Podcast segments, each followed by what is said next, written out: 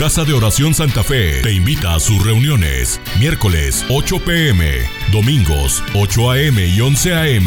Estamos ubicados. Plaza Santa Fe, Boulevard República de Honduras 104, Interior 9, Hacienda Santa Fe, Tlajomulco de Zúñiga, Jalisco. Casa de Oración Santa Fe, un lugar para adorar.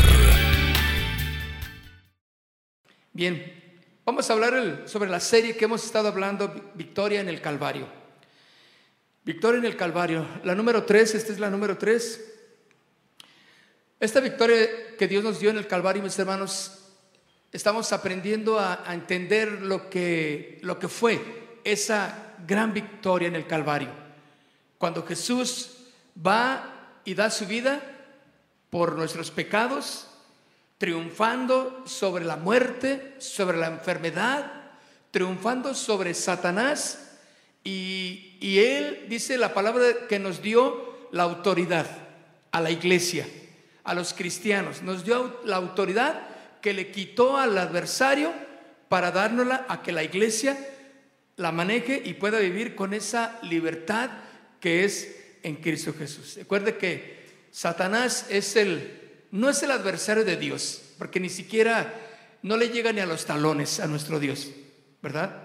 Eso es algo que queda bien corroborado con la palabra. Satanás no es el adversario del enemigo, no es Dios y el, el diablo, no. Es Dios simplemente el que está eh, en su plan perfecto con la humanidad, ¿verdad? Porque hay ocasiones en que dicen, no, es el diablo, la luz y las tinieblas, es el diablo y, y Dios. No, no, no. Simplemente es Dios. Todo lo demás está girando en torno a su plan perfecto. Fíjense, qué interesante. Satanás también está jugando el papel que Dios le permitió jugar. ¿Me entiende? O sea, no es una... Satanás no es un personaje que actúa con libertad y que hace lo que quiere y que, y que nos trae asados a toda la humanidad y por los siglos de los siglos nos ha traído. No, ese ha sido simplemente el, el, el plan perfecto de Dios para él. ¿Todo entonces está planeado por el Señor? Claro que sí. Esa es la soberanía, el poder de nuestro Dios, que por medio de Cristo Jesús, allí en el Calvario, todas las escrituras en el Antiguo Testamento, la ley, la Torá, todos los, los, profetas, los, los grandes eh, eh, eh, patriarcas apuntaron hacia Cristo Jesús iba a venir un, un consolador, que era Cristo Jesús. Hoy día los judíos lo están esperando. Pero si las profecías se cumplieron, muchas de ellas se cumplieron ya. Ahora lo que va a cumplirse ahora y lo que falta es la profecía eh, eh, apocalíptica, los tiempos finales. Pero Cristo cumplió ya lo, lo que se había determinado que Él haría en la tierra. Pero los judíos hoy en día están esperando, no, no, es que Jesús no era, no, no creemos que ese sea. Va a venir otro. Él es. ¿Están ciegos o tienen ojos y no ven? La victoria que Cristo nos dio, mis hermanos, en el Calvario fue una victoria tremenda, mis hermanos, por los siglos de los siglos. Y quiero que vaya conmigo al libro de Colosenses, en el capítulo 2. Ese es nuestro, nuestro verso central en esta en esta serie que hemos tomado. Ahora estamos en, las, en el número 3 de, y el tema es la victoria sobre Satanás. La victoria sobre Satanás. Colosenses capítulo 2, verso 14 y 15.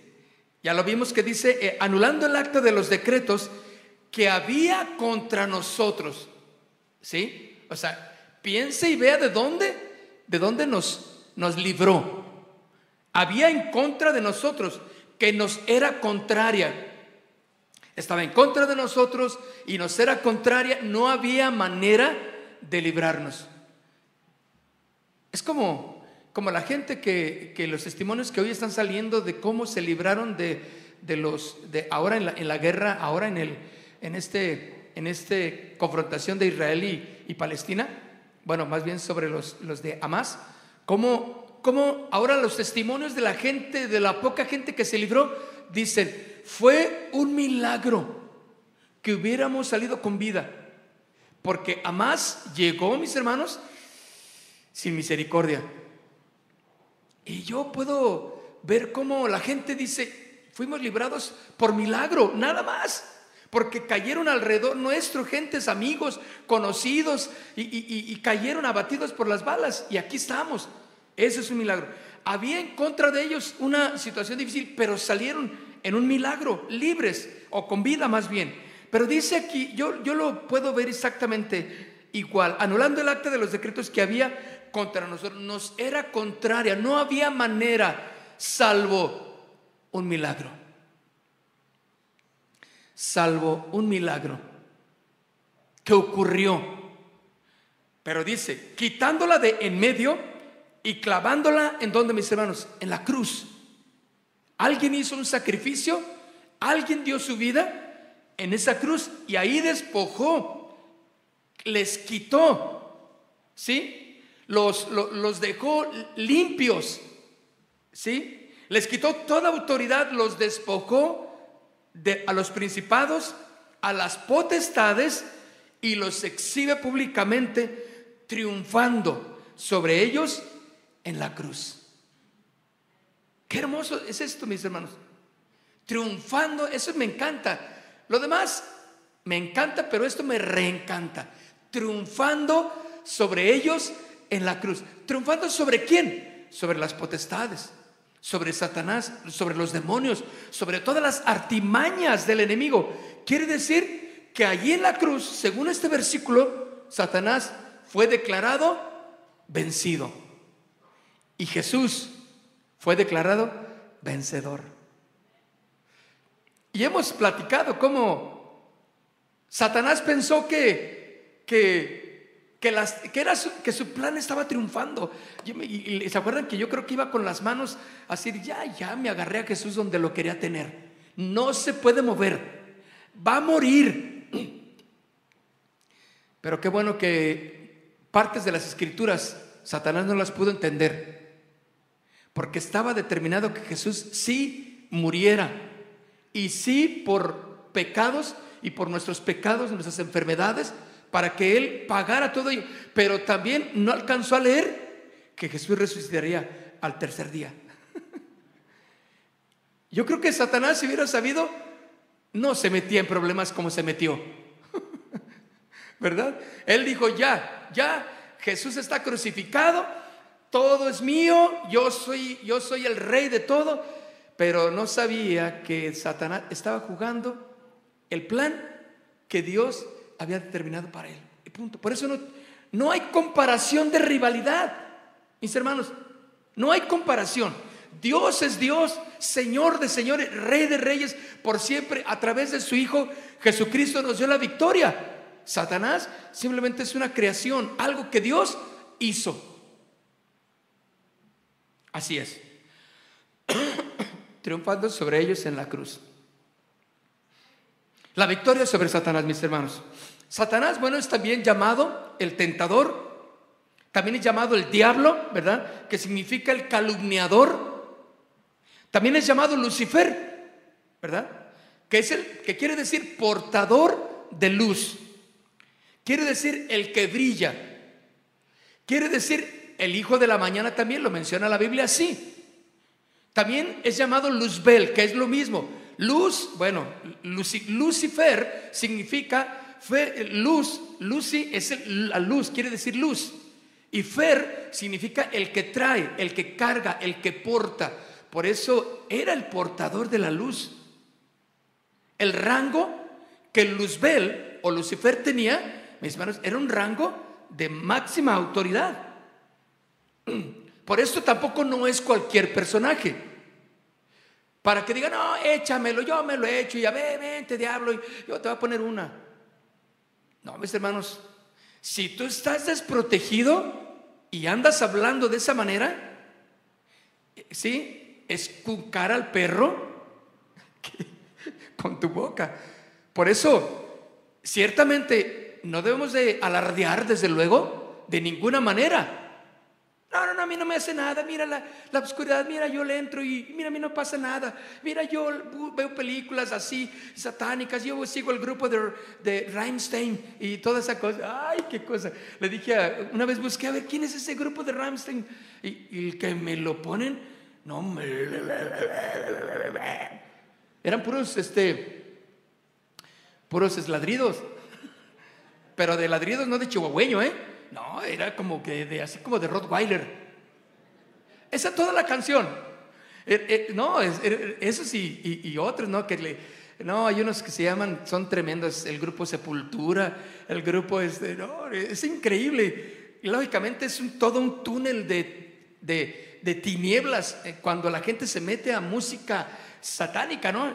Y, y no, no, no, no me pasa nada, yo los escucho, pero no, pues estás metido ya hasta las cachasmas. ¿Qué más podemos saber? Pero este Luzbel, mis hermanos, Lucifer, era el portador de la luz.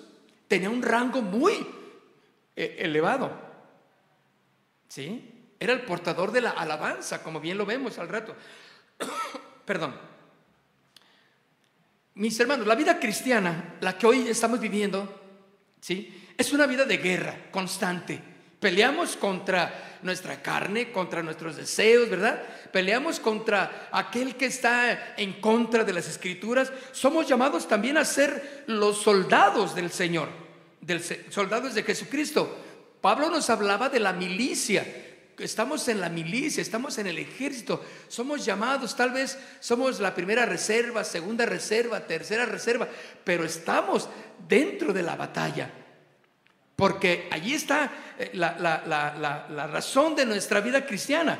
Ahora, por la cual, mis hermanos, esta vida cristiana es una guerra, es porque tenemos un enemigo terrible que busca destruirnos.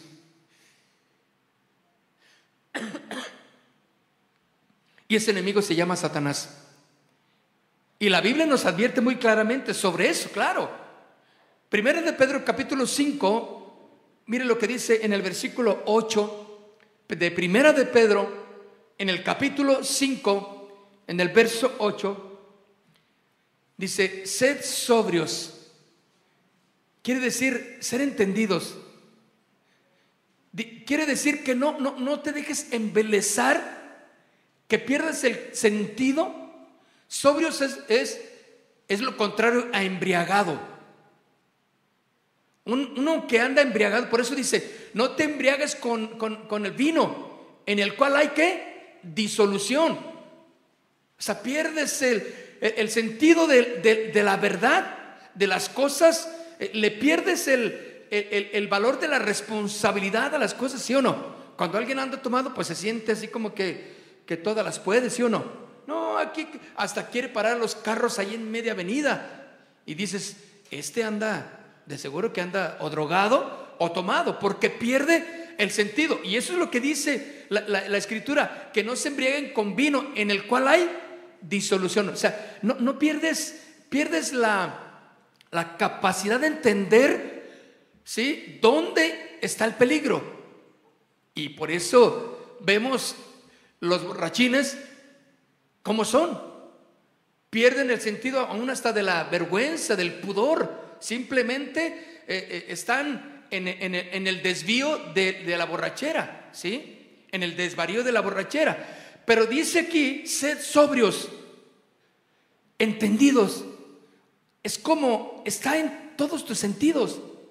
No permitas que nada afecte tu capacidad de entender, de, de razonar, ni aunque te enseñen cosas que aparentemente son correctas, Vean las escrituras. Ella te va a hacer sobrio. Estamos en tiempos finales, sí. Y ahorita hay tanta predicación, tanta enseñanza sobre las profecías, ¿verdad?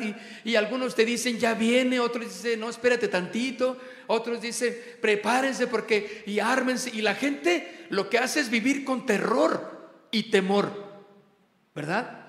Claro, estar en guerras pues no es nada bonito, desde luego, ¿verdad? Lo hemos visto simplemente en, las, en, las informaciones. Pero la Biblia dice claramente aquí, sed sobrios. No dejes que nada altere tu entendimiento. Sed sobrios y velad. O sea, no puedes, no puedes ser que eh, los dos son parte de sobrios y velad. Aquel que está emborrachado, aquel que está siendo llevado o seducido por todos los comentarios que no son conforme a las palabras del Señor, pues no están sobrios y no velan. Velades es estar alerta de una manera correcta, ¿sí?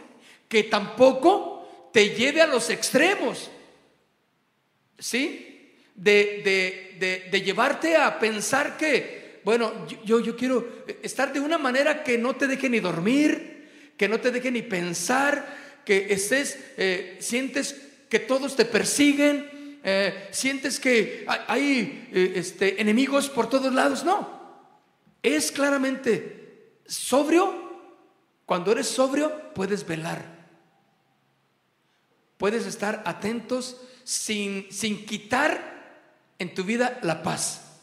Sin quitarte de ti lo que verdaderamente debe de haber, la tranquilidad en Cristo.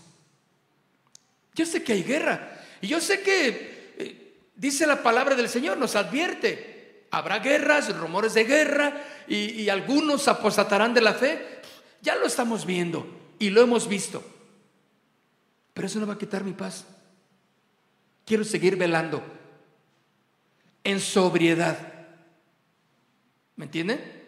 Porque luego, eh, Manos, vayan a sus casas cuando termine la reunión y, hagan una, un almacén de cosas que necesitan por, si, por si viniera eh, eh, este, la guerra. Hagan un búnker ahí en, un cuartito, en el baño.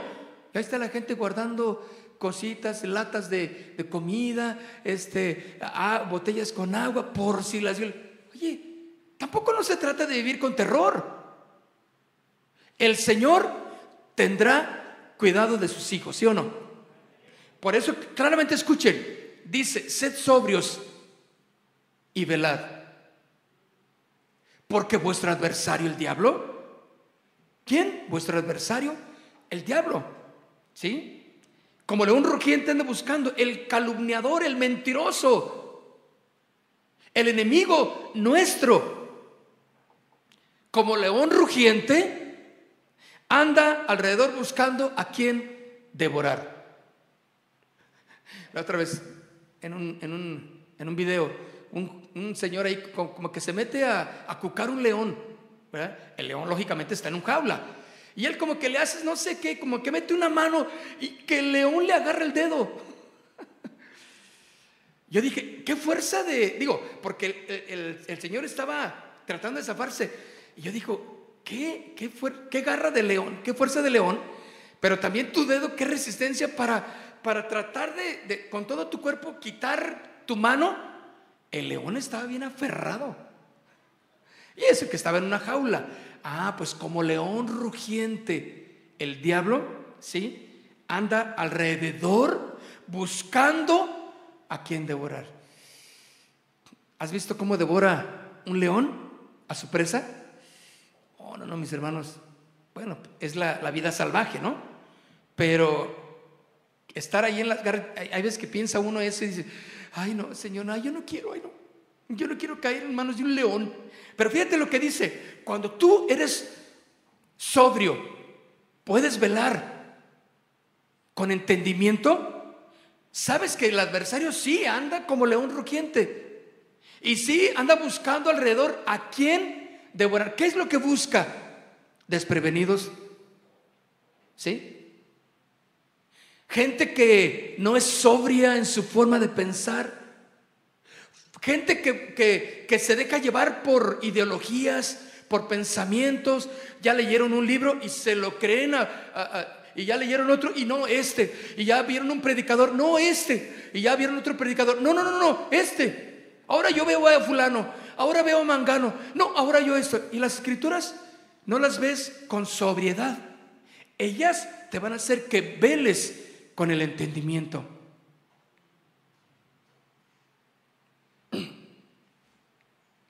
Tú sabes que todo lo que vemos en el Internet, pues no es, muchas de las cosas tienes que valorarlas, ¿sí o no? No es cierto mucho de lo que ponen en el Internet. Tenemos información occidental, ¿sí o no? Pero también hay parte del mundo donde no nos llega la información. Quiere decir que nos llega lo que muchos poderosos quieren que escuchemos y que veamos, ¿sí o no? Entonces, lo único correcto y verdadero, mis hermanos, es ir a las escrituras y ellas nos van a dar paz.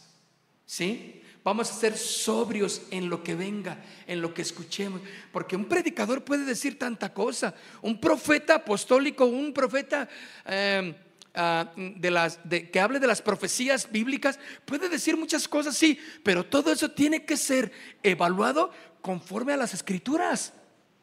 No dudo que esa guerra que hoy está enfrentando Palestina con Israel sea parte del plan en las escrituras, claro que sí.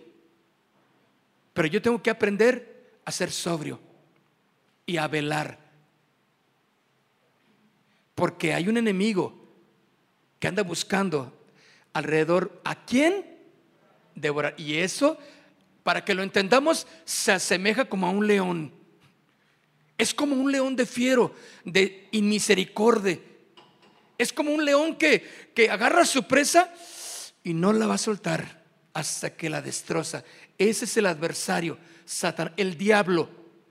¿Sí? El mentiroso, el que no va a tener piedad de nosotros. Pero déjenme decirles, hay noticias buenas, claro que sí. Pero estamos viendo quién es nuestro adversario. No es el adversario de Dios. Claro que no. Porque Jesús ya lo venció. ¿En dónde, mis hermanos? En la cruz del Calvario. Y todo aquel que reconoce a Jesús como su Señor sabe que Satanás fue vencido. No por ti, no por mí, no por el sabio, no por, no por el gran hombre. No, no, no. Cristo lo hizo en la cruz por mí. Los títulos yendo a la cruz del Calvario no tienen poder. Simplemente o necesitas reconocer a Jesús como el Señor de tu vida y estás en el lado de la victoria o, vivirás en la derrota. Y Satanás, como león rugiente o el diablo, busca a quien devorar. ¿Sabes que el diablo solamente va a ocupar una pequeña oportunidad? Dame una chancita. Como esa fiesta que se aventaron los, los jóvenes allá en, en Israel, ¿no? Esa fiesta que se aventaron por la paz. Era un buen motivo, según ellos por la paz y estaban ahí en el baile, en el, ajá, una chancita. Y vino el enemigo, los tomó desprevenidos porque algunos los vieron de lejos y dijeron, ah, de ser parte de las festividades. Y vieron cohetes y dijeron, ah, ha de ser parte de la misma fiesta. Ajá. Ya cuando estaban ahí, los adversarios no tuvieron piedad de absolutamente nadie. Hay un papá que entrevistaron creo que es americano, y le, dijeron, no encontraba a sus, hijos. Y, él dijo, bueno, le dieron la información ya de que encontraron a su hija ahí en bajo los escombros de la casa donde llegaron a, a rafaguear ahí la casa también. Mataron al niño, pero él no sabía. Entonces, que ahí su hija estaba entre los escombros, eh, digo, aplastada, ¿no? Y él dijo, estoy alegre, doy gracias a Dios que pude encontrar a mi hija ahí, porque haber caído en manos de Hamas o del terrorismo, del enemigo, dice, no, sería terrible, ¿sí o no? Por eso está hoy la, la gente así cuando sabe que parte de su familia está como rehén con los Hamas, porque son enemigos tremendos, hermano, tremendos. Pero el enemigo es más tremendo que eso. Va a destruir si tú le permites tu vida, tu familia. Te va a dejar sin un quinto en el bolsillo. Te va a destruir, te va a dar las enfermedades habidas y por haber y jamás conocidas. Porque dice aquí claramente, anda como león, como león rugiente buscando a quién devorar. No dice a quién comer, porque oye, a quién comer se, habla, es con estilo. A quién devorar, o sea, te va a despedazar como las llenas agarran a... Ay, ay, ay. Así más o menos. como las llenas toman su presa. Es la vida salvaje. Satanás, el diablo, el adversario, es más salvaje todavía que eso. Porque eso es bueno, eso es natural, establecido por la misma naturaleza que Dios determinó. Pero Satanás, mis hermanos, no tiene piedad. Ese es nuestro adversario, mis hermanos. A ese es al que nos estamos enfrentando todos los días. Pero podemos entender que ya está vencido. Ese es nuestro enemigo. Originalmente, mis hermanos, Satanás fue creado como un ángel de luz, un ángel bello, sabio, que se llamaba Lucifer. Pero el orgullo entró en su corazón porque Dios les dio libre albedrío igual, que quiere decir libre decisión. Jesús no quería, o Dios no quería un montón de, un ejército de, de soldados autómatas programados con un chip para que hicieran exactamente lo que se determinara que hicieran. Les dijo y les dio decisión propia. Por eso aún Luzbel o Lucifer tenía decisión propia. Y en, este, en esta decisión propia, él se revela contra Dios. Y muchos ángeles del cielo siguieron a Satanás en su rebelión contra Dios. Y vaya conmigo al libro de Ezequiel, capítulo 28. En el libro de Ezequiel, capítulo 28, que aquí a Luzbel o a Satanás o al diablo lo comparan con el rey de Tiro. En comparación profética, ¿verdad? Hijo de hombre, ¿ya lo tienen conmigo? Ezequiel capítulo 28, verso 12. Del 12 al 19. Para que cuando usted tiene que aprender esos versículos, porque tiene que saber qué es lo que dice de Satanás. Hijo de hombre, levanta endecha sobre el rey de Tiro y dile, así ha dicho Jehová el Señor. Está haciendo una comparación profética con Satanás y el rey de Tiro. Así de, terrible era, era esta profecía. Tú, dice, eras el sello de la perfección. Fíjense, está hablando de Satanás, ¿de acuerdo? Tú eras el sello de la perfección, lleno de sabiduría y acabado de hermosura. En Edén, en el huerto de Dios, estuviste. Fíjense dónde, desde dónde estaba, en el Edén, en el huerto de Dios estuviste de piedras, de toda piedra preciosa, era tu vestidura. De cornerina, topacio, jaspe, crisólito, berilo y ónice de zafiro, carbunclo, esmeralda y oro.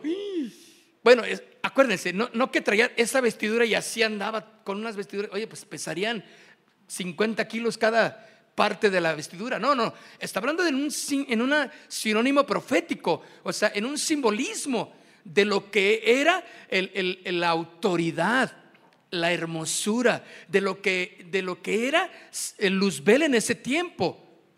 Estabas vestido de hermosura. Todo lo que era su vestidura, todas estas piedras preciosas, hasta terminar en esmeraldas y en zafiros. Pero dice, los primores de tus tamboriles y flautas estuvieron preparados en, ti, para ti. ¿En el qué? Fíjense, en el día de tu creación. Satanás, mis hermanos, o Luzbel en este, en, al principio, era, fue creación de Dios. Dios lo hizo, pero se reveló y se convierte, ¿sí?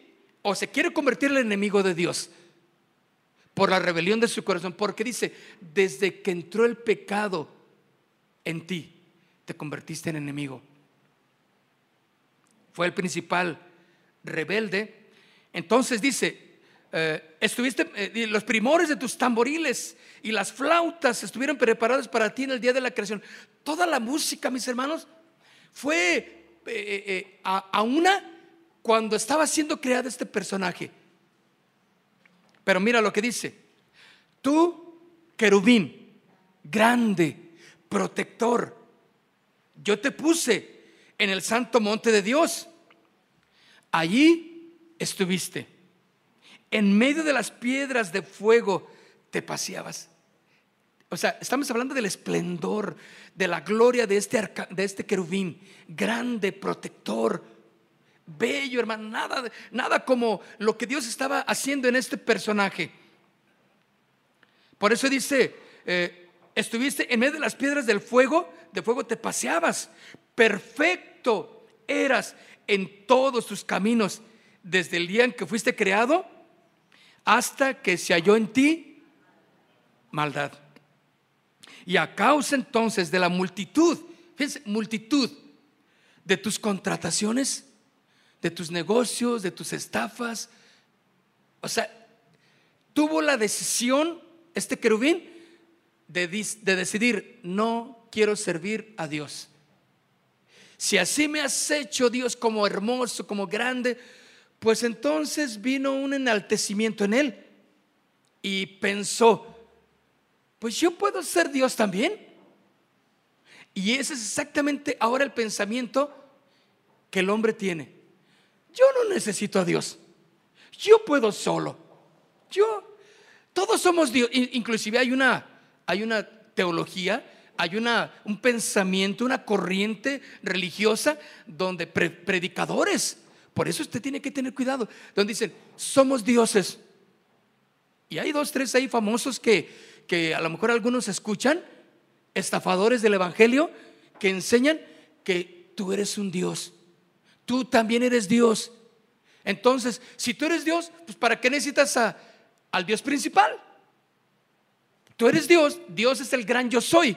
Entonces, tú todas las puedes. Eres grande y la gente se siente inflada en su orgullo pensando que, que es algo. Cuando simplemente somos, dice la Biblia, somos polvo. ¿Sí o no? Y al polvo volveremos. ¿Dónde está tu Dios, pues? ¿Dónde está que eres Dios? Si eres Dios, eres eterno. En todo, cuerpo y alma, ¿no? Y espíritu. Pero dice, perfecto eras en todos tus caminos desde el día que fuiste creado hasta que se halló en ti maldad. A causa de la multitud de tus contrataciones, fuiste lleno de iniquidad y pecaste. Escuchen esto, multitud. ¿Cuántas contrataciones, cuántas aberraciones no hizo este querubín para merecer ese castigo que Dios le dio?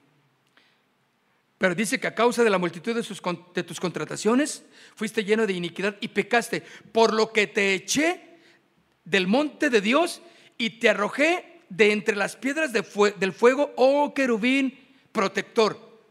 Se enalteció tu corazón a causa de tu hermosura. Ese es el enemigo que tenemos. Por eso, mis hermanos, todo lo bello, todo lo honesto, todo lo agradable, todo lo que es de buen hombre, Satanás lo detesta. Ahora Él es la contra de lo que el cristiano debe de aprender a vivir en la palabra. Por eso, todo lo bueno, Satanás está en contra de y va a poner obstáculos. Si quieres ser un hombre fiel, una mujer fiel en tu matrimonio, pues Satanás va a poner todo lo, las trabas, todas las lo que esté en su mano para que no seas un hombre fiel, una mujer fiel. Porque todo lo que es correcto, él ya no lo quiere. Porque hay maldad en su corazón. Él es el padre de la mentira. Bueno, entonces fíjate, dice, dice, se enalteció tu corazón, ¿están conmigo? A causa de tu hermosura, corrompiste tu sabiduría, a causa de tu esplendor, yo te arrojé por tierra. Delante de los reyes te pondré para que miren en ti con la multitud de tus maldades y con la iniquidad de tus contrataciones profanaste tu santuario. Yo, pues, saqué fuego de en medio de ti, el cual te consumió, y te puse en ceniza sobre la tierra a los ojos de todos los que te miran. ¿A dónde vino Satanás? A la tierra. Aquí anda. Por eso dice la Biblia que él anda como león rugiendo. O sea, aquí anda. No es una imaginación entonces, no es una alucinación. Y más nos vale creer lo que dice la palabra. Yo prefiero creer la palabra del Señor a las alucinaciones que dicen, no, no, el diablo, el diablo eres tú. El diablo está en ti, el diablo está en la piedra, está, el, diablo es, es, es, lo que tú quieras. Uh, no, no, no, no, no, no, claro que no. claro que no. Yo te arrojaré, te arrojé de la tierra, dice delante de los reyes te pondré para que miren en ti con la multitud de tus maldades y, y, con la iniquidad de tus contrataciones, profanaste tu santuario. Yo pues saqué fuego de en medio de ti, el cual te consumió y te puse en ceniza sobre la tierra a los ojos de todos los que te miran, todos los que te conocieron de entre los pueblos, se maravillarán sobre ti. Espanto serás y para siempre dejarás de ser el esplendor, la belleza que Dios había determinado. Ahora, Satanás se llama también, mis hermanos, el príncipe de la potestad del aire. Porque él y sus ángeles caídos, porque le siguió una cuarta parte del cielo, le siguieron. Nos vamos con él. Satanás no está solo, mis hermanos, tiene sus demonios que trabajan, sus ángeles caídos que trabajan y que habitan en la atmósfera de la tierra. Aunque no los podemos ver, Satanás y sus ángeles son los verdaderos enemigos de los cristianos. La Biblia dice, mis hermanos, en Efesios 6, 12, mire lo que dice la Biblia, la palabra de Dios, eterna verdad de Dios, dice Efesios 6, 12, porque no tenemos lucha contra sangre y carne, sino contra quién? Contra principados, contra potestades, contra los gobernadores de las tinieblas de este siglo. ¿Contra quién? Gobernador, gobiernan. Nosotros tenemos un gobernador aquí en nuestro, en nuestro estado que se llama Alfaro, ¿no? ¿Sí se llama así? Enrique Alfaro más bien, ¿verdad? Gobierna en nuestro estado. Él es el, la ley en nuestro estado nuestra autoridad. Pero dice aquí que también hay un gobernador en las huestes espirituales, ¿sí? Pero dice aquí claramente que este gobernador está en las tinieblas de este siglo. Y al final dice, contra huestes espirituales de, de maldad en las regiones celestes. Hay niveles en, el, en la atmósfera y en los cielos y en el tercer cielo. Hay niveles de, autoridad, de huestes espirituales de maldad. Dice aquí al final, en las regiones celestes, huestes espirituales de maldad, malos, mis hermanos. Satanás no se va a tentar en inculcar en tu corazón miedo, lujurias, desde lujurias, desenfrenos sexuales, vicios, todo lo que sea en contra de buen nombre, de la buena moral, todo lo que sea en contra de la palabra y que ofenda a Dios, Satanás está atrás de todo ello, mis hermanos. Ahora, Él es el engañador, Él es el gobernador. Quiere decir que se acerca un día muy tradicional llamado el Día de Muertos también. El Halloween, el primero es el Halloween y luego es, ¿sí es así es? El Día de Muertos. Ay, qué muertitos. Y, hay gente que, ¿qué va a hacer ese día? ¿Qué hace la cultura mexicana? Pues sí, es la cultura, pero que nos ha traído puras desgracias, ¿sí o no? Hay cosas que son buenas en nuestra cultura, no quiero decir que no. Oiga, pues el pozole es una buena comida cultural, ¿sí o no? Los tacos, ¿sí o no? Las tortas ahogadas, bueno, todavía están más modernas, pero ah, ¿qué más? El atole, los tamales, uy, Dios mío. Claro que son geniales. Gracias por esa cultura culinaria que tenemos. Pero luego no me salgan con que el Día de Muertos también. Que póngale el altarcito ahí al abuelito y le pones la botellita de alcoholito que al, abuelito tanto le gustaba, pero lo mató el alcohol. Le dio cirrosis hepática al abuelito. Pero, y él va a venir desde el más allá a cierta hora de la noche a echarse su alipuz.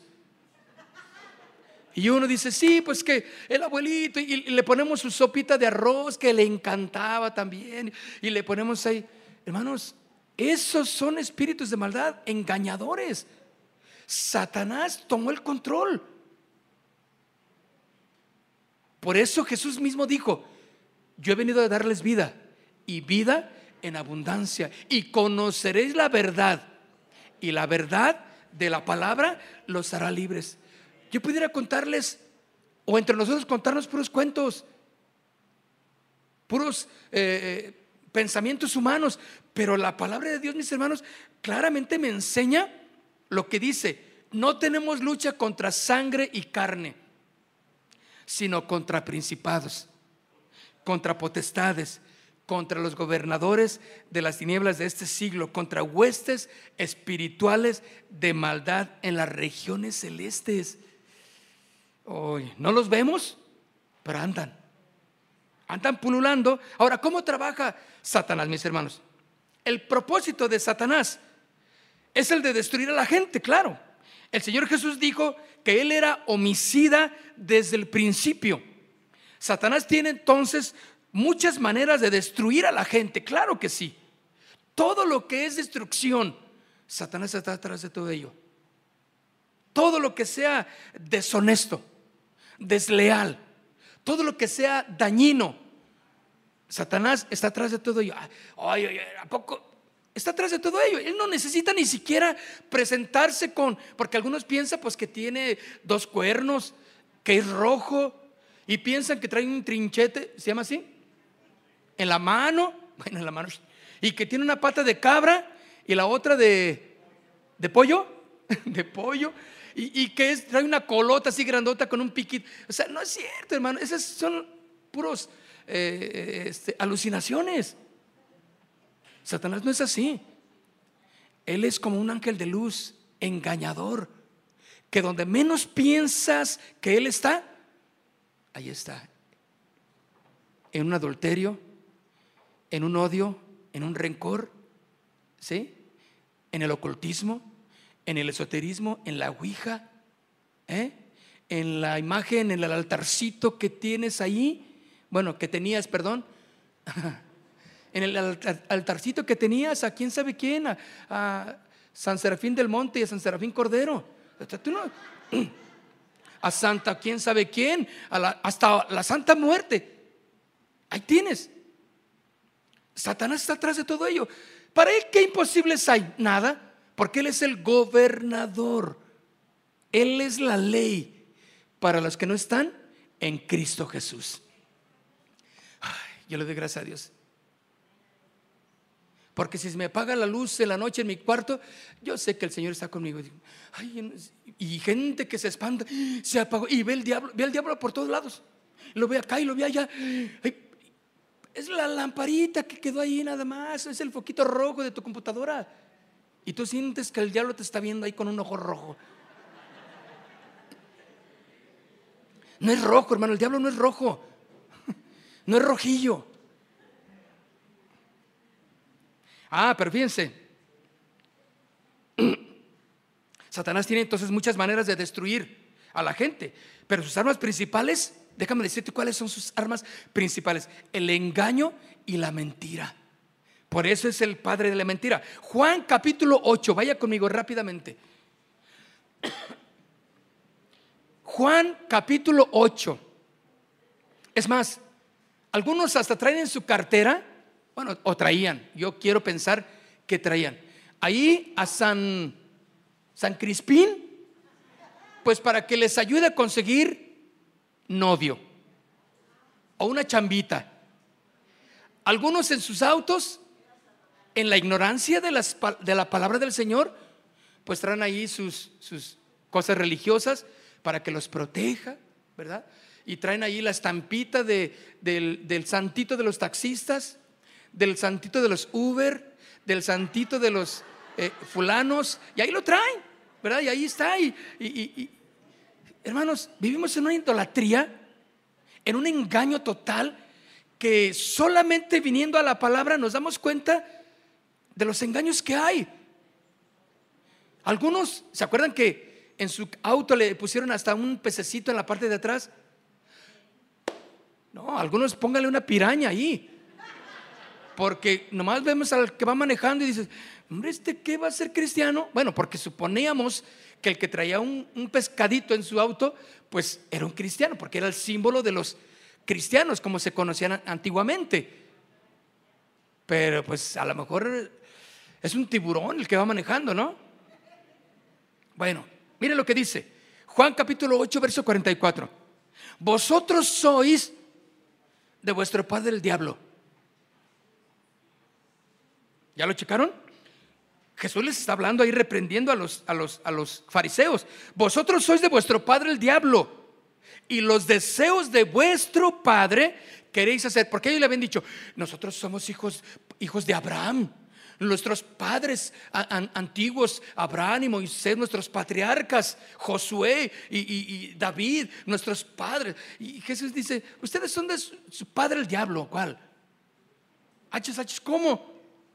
No, mi padre es Abraham, porque hasta hoy al Abraham, que es de los patriarcas en la Biblia, claro, no, pues la gente lo tiene eh, eh, pues, como una imagen, el ídolo. somos, se jactan de, de tener esa herencia.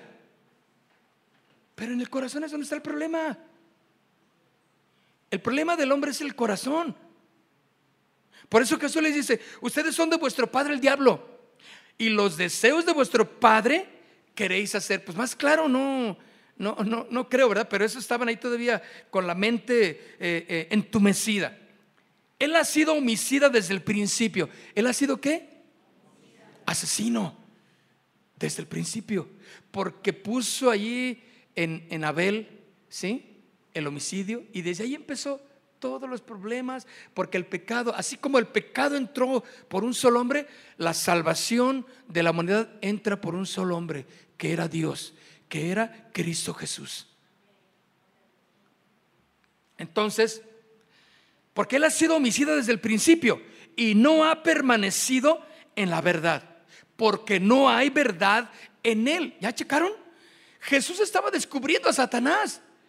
Estaba diciendo, él es mentiroso, él es homicida. Ustedes me quieren matar a mí. Díganme, ¿dónde está el mal que hice? Bueno, es que es que has ofendido a nuestro padre Abraham. Dice, ustedes son Ustedes son de vuestro padre el diablo. Oh, eso fue duro para el religioso. Y se rasgaron, porque era costumbre rasgarse las ropas cuando alguien hablaba en contra de los padres. Y, y, el corazón es el que tenían todo envenenado. Y Jesús les estaba diciendo, ustedes son, su padre es el diablo. Porque él ha sido homicida desde el principio. Me quieren matar díganme qué mal he hecho. ¿No he sanado? ¿No he restaurado? ¿No he ayudado? ¿Dónde está el mal que hice? Y no lo encontraban eh, culpa a Jesús, porque no había. Y Jesús les dice, Mira, ustedes se jactan de que son bien religiosos y que van a la iglesia y que son aleluyitas y, golpes de pechito y que, y que y aún cargan una Biblia, ¿por qué no? Y van, ah, el corazón es el problema, lo traen envenenado. La jactancia no tiene que ver con lo que hacemos, sino en la humildad de que sabemos que en Cristo somos vencedores. Ahora, Satanás tiene muchas maneras de engañar y de mentir. Mucho. ¿En qué engaña Satanás? Fúmale, no te preocupes, dale una fumadita, no pasa nada. ¿No pasa nada? Creo que los comerciales saben más que nosotros. Porque nos dicen, no te envicies, no, sí pasa, y empiezan a decirnos lo que pasa andando en vicios o con amistades incorrectas. Claro que sí, el engaño, ¿cuál es? No va a pasar nada, mamá. Ahorita vengo, vengo a las 12 de la noche, mami. Tú no te preocupes, mamá, yo voy. ¿Y cuál? Pues ya tienes tres días y no llegaste a la casa. ¿Dónde estabas? No, me porté bien, estaba con unos amigos. No, hay engaño en todo ello. Estás enviciándote con drogas con alcohol, con mentiras o no. Ese es el problema. O sea, Satanás ya no viene a, agarrarte con un y, presentarte, yo soy Satanás y hoy en la noche voy a jalarte las cobijas. Claro, esas son películas de Chucky. Te tiene agarrado en el corazón y eso es suficiente. Ah, pero nomás intenta salirte, o aquel que intenta salirse de su gobierno y venir al gobierno de amor de Cristo Jesús, y vas a ver cómo te va a ir. ¿eh? En la economía, en los problemas en la familia, con los vecinos, contigo mismo, con, eh, con ganas de correr, con ganas de hacer aquello. Y nunca habías pensado en esto, pero ahora lo estás pensando. Ay, no, Señor, yo no quiero ser así de malo. Claro, porque te estás saliendo del gobierno de Satanás para entrar al gobierno de la luz y del amor de Cristo. Pero permanece fiel, no desmayes. Esta es la lucha la que tenemos que, que, ganar en Cristo Jesús. Bueno, y mira lo que sigue diciendo. No ha permanecido en la verdad al final, porque no hay verdad en él. Cuando habla, habla mentira. De suyo habla, porque es mentiroso y es el papá de la mentira. El papá de la mentira, qué tremendo, ¿no? Ese es Satanás, el adversario. Satanás engaña a la gente para hacerle creer que todo lo sobrenatural viene de Dios. Pero no todos los milagros, inclusive, fíjense, son de Dios. Porque Satanás y sus espíritus malignos pueden hacer cosas milagrosas que están más allá del poder del hombre. Hay gente que, que es engañada por milagros que dice, no, no, no, a mí no me importa de dónde venga el milagro, yo quiero ser sanada. Yo quiero que me responda quien sea, pero ya. Uh, Jesús no va a responder así nomás porque ah, Él siempre tiene un propósito para hacer los milagros, la restauración en las personas. Satanás no lo tiene. Él simplemente quiere llevarlos al engaño y, él no, porque tiene poder Satanás para hacer milagros. Los hace y más hundidos están en el engaño y en la mentira. No, pero mira, yo estaba orando ahí y bueno, tenía una cartita ahí de, San, San, San, quien sea. Ahí lo tenía. Y, bueno, pues yo estaba orándole a Dios y, le sobaba así la, y me la, así para que sí, pues, eh, pues si no es Dios, a lo mejor Dios puede usar al, a, San, San Pillín. Y que me dio, y mira, me sucedió mi milagro. Ahora tengo que ir a, pagar mis votos a tal lugar. Y voy a ir de rodillas o de reversa. ¿Sí? a Chalma, ¿sí? Es el engaño, ¿sí o no? Bueno, si alguien quiere refutar, pues en la Biblia vaya y pelece con ella. Yo no la escribí. Pero Satanás es el padre de mentira, mis hermanos. Sus engaños son tan sutiles que suceden cosas milagrosas. Los milagros no, no son símbolo de Dios, mis hermanos. Pueden ser muchas causas por las que hay un milagro. Pero nosotros tenemos que verificar en la palabra de Dios que lo que suceda nos lleve a honrar al Padre, al Hijo y al Espíritu Santo. Si es así, es de Dios. Pero si no es así, mis hermanos, tú dices, ¿sabes? mi abuelita ya, ya iba a la iglesia, mi abuelita ya estaba asistiendo, mi tía, pero estaba pidiéndole por algo y bueno, alguien le regaló ahí un, que le diera vueltitas ahí en, los en, las manos y que, y que ella orara a Dios también y pues, eh, eh, eh, o sea, que agárrate donde puedas, ¿verdad? Y, pero ahí te va este para que también, este, o, vea ya, cumple esto, o tráete un dólar en tu bolsa, mira, ese dólar también te puede, o sea, dólar o pesos, ¿tiene que ser un dólar? Un dólar, fíjense. O sea, el milagro es americano también. Todas son mentiras, mis hermanos. Muchas cosas milagrosas que suceden, que aunque están más allá de nuestro poder y de nuestra imaginación, claro, o de nuestra mente, le, atribuimos a todo menos a Dios. Jesús dijo que vendrían falsos profetas en los días finales y que engañarían a mucha gente. Grandes señales y prodigios. Mateo 24, 24, véalo conmigo.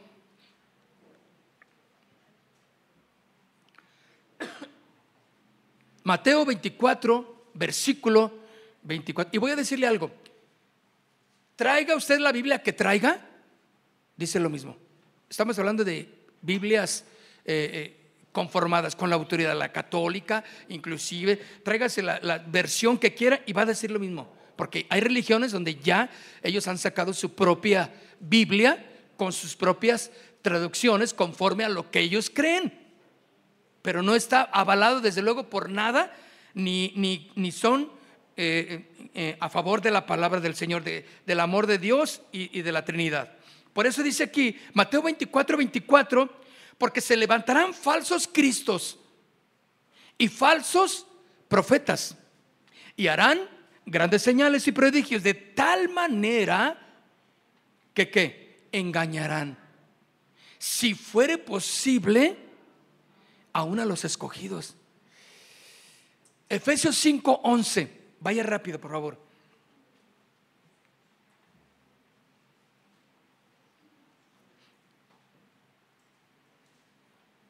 Efesios 5:11. Y no participéis de las obras infructuosas de quién? De las tinieblas, mis hermanos.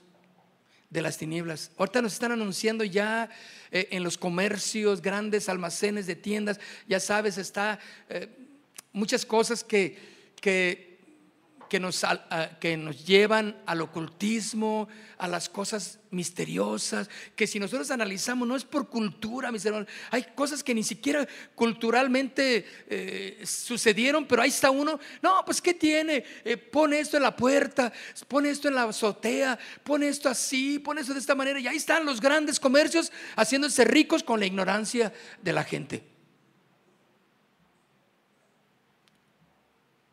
Por eso dice, y no participes de las obras infructuosas, que no tienen producto, no, no, no, no fructifican, no es nada bueno, infructuosas de las tinieblas. Más bien, repréndelas. Otra versión de este versículo, la versión nueva, eh, nueva versión internacional, dice, no tengas nada que ver con las obras infructuosas de la oscuridad, sino más bien denúncialas.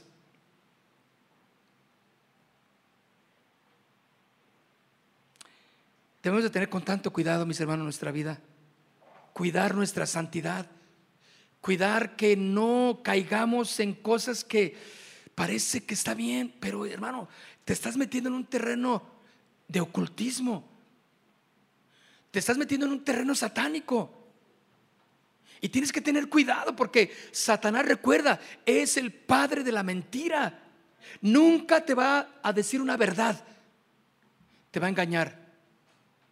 Todo lo que él diga o a donde te lleve o a lo donde tú quieras hacer que no sea conforme a la palabra de Dios en una guía sana y correcta, eso no es, no es de Dios entonces. ¿A qué vino Cristo, mis hermanos, entonces? Jesús vino al mundo para destruir las obras del diablo. Quiero terminar con esto, porque no quiero dejar eh, eh, eh, sin, sin concluir de una manera correcta lo que hemos comentado. Cristo vino para destruir las obras del diablo.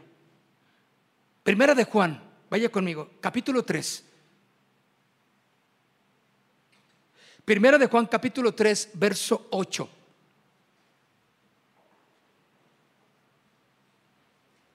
¿Ya lo tienen?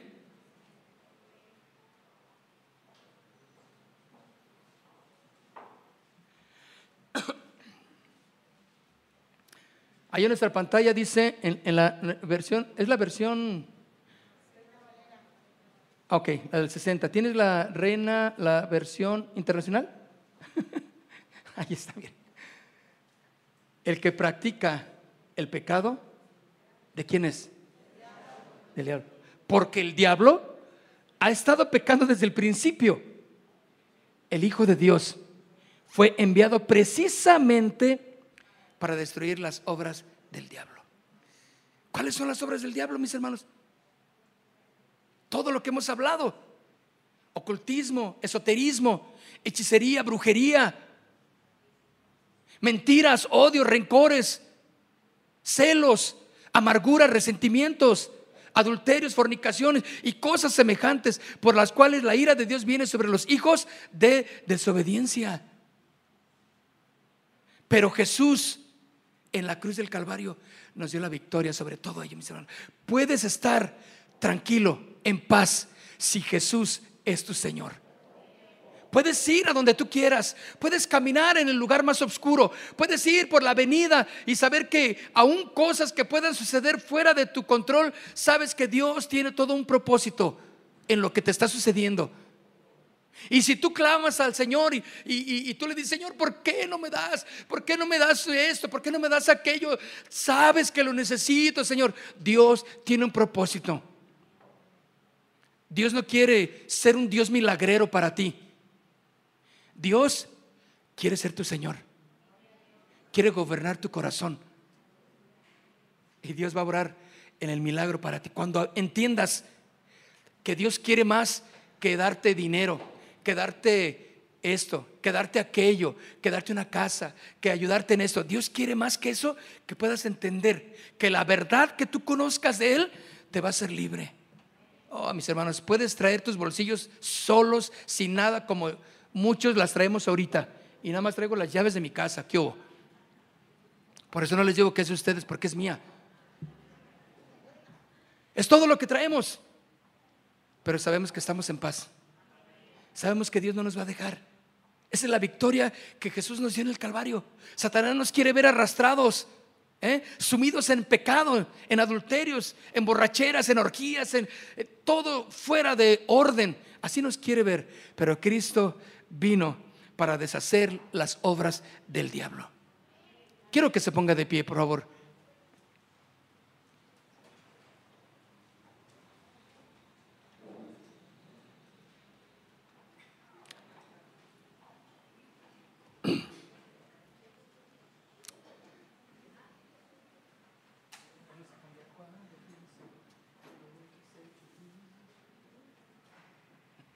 Cierre sus ojos y lo hacemos para centrar nuestra oración, ¿de acuerdo? No es tampoco porque si no lo cierro no, no, no sucede nada, no, claro que no. Es para no distraernos, ¿verdad? Si usted quiere con sus ojos abiertos, adelante, pero para orar también es, es bueno que haya un recogimiento de todo lo que tú eres. Por eso cerramos los ojos.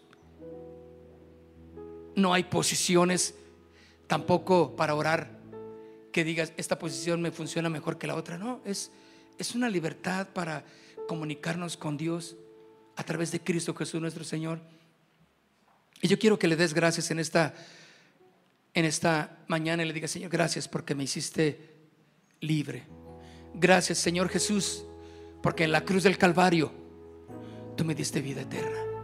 Gracias porque allí en la cruz del Calvario, dando tu vida, pagaste por mí.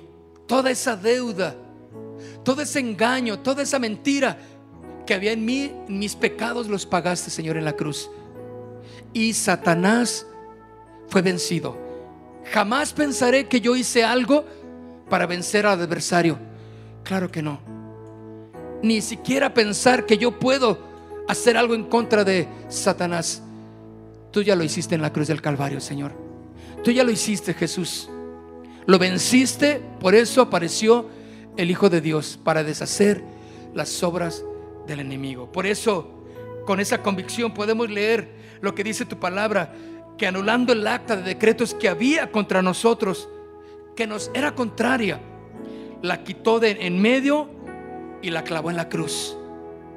Allí estaba tu nombre, allí estaba el nombre tuyo, con todas tus obras, todo lo que tú habías hecho, pero Cristo lo pagó, anulando el acta de decretos que había contra nosotros, despojando a los principados, a las potestades, a los gobernadores de este siglo, despojándolos de toda autoridad. Y Jesús en la cruz del Calvario los exhibe públicamente, triunfando sobre ellos en ella, en ese madero. Vamos, quiero que levantes tus manos y le digas, Señor, gracias. Es tu gracia, Señor, y tu misericordia.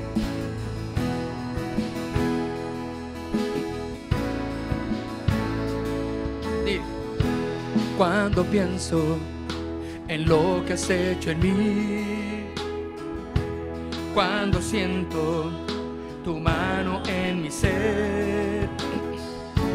solo veo tu misericordia en mí, que me llena en cada parte de mi ser. Dile una vez más, cuando pienso lo que has hecho en mí. Cuando siento tu mano en mi ser, solo veo tu misericordia en que me llena en cada parte de mi ser. Y es tu gracia y tu misericordia sobre mí en cada momento de mi vida viva solo para adorarte a ti. Y es tu gracia y tu misericordia sobre mí, que en cada momento de mi vida solo para adorarte a ti. Adorarte a ti, Señor. Esta mañana quiero adorarte. Vamos, dile, mis, mis ganancias, mis ganancias las pongo a tus pies. Mis aflicciones quiero dártelas también solo quiero adorarte, mi Jesús. No hay nada que me impida adorarte a ti. Vamos, dilo otra vez. Mis ganancias las pongo a tus pies. Mis aflicciones quiero dártelas también. Solo quiero adorarte, mi Jesús no hay nada que me impida adorarte a ti. Dile, y es tu gracia y tu misericordia sobre mí, cada momento de mi vida viva solo para adorarte a ti. Dile, y es tu gracia misericordia sobre mí, que en cada momento de mi vida viva solo para adorarte a Dilo otra vez. Y es tu gracia y tu misericordia sobre mí que en cada momento de mi vida viva solo para adorarte a ti. La última vez es tu gracia y tu misericordia sobre mí. Que en cada momento de mi vida viva solo para adorarte a ti.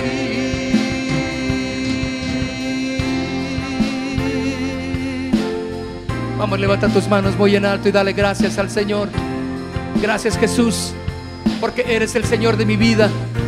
Gracias, porque yo te reconozco como el Señor de mi corazón.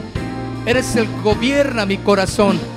Y ahora yo puedo decir que Satanás no tiene parte ni autoridad en mí, porque mayor es el que está en mí que el que está en el mundo. Cristo Jesús Gracias, dale gracias. Y demos un aplauso fuerte a nuestro Dios por medio de Cristo Jesús.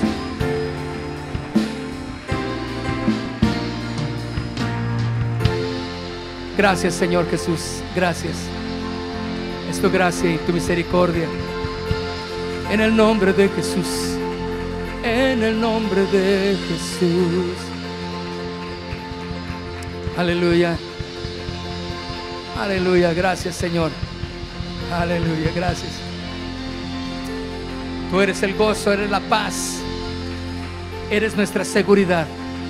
En ti, Señor, estamos en la verdad. Aleluya. Casa de Oración Santa Fe te invita a sus reuniones. Miércoles 8 pm, domingos 8 am y 11 am. Estamos ubicados. Plaza Santa Fe, Boulevard República de Honduras 104, Interior 9, Hacienda Santa Fe, Tlajomulco de Zúñiga, Jalisco. Casa de Oración Santa Fe, un lugar para adorar.